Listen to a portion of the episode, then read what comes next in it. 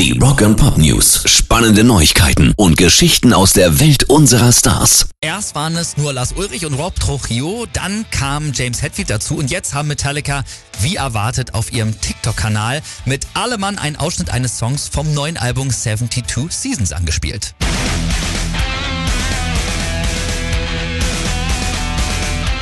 So, und jetzt ist auch klar, wie der Song heißen soll, nämlich If Darkness Had a Sun. Geil, oder? Mhm. Und er soll übrigens heute oder vielleicht auch morgen offiziell rauskommen. Rock and Pop News. Gehen Motorhead nochmal mit einem Ersatz für Lemmy auf Tour? Diese Frage ist immer so ein bisschen offen geblieben seit Lemmys Tour 2015.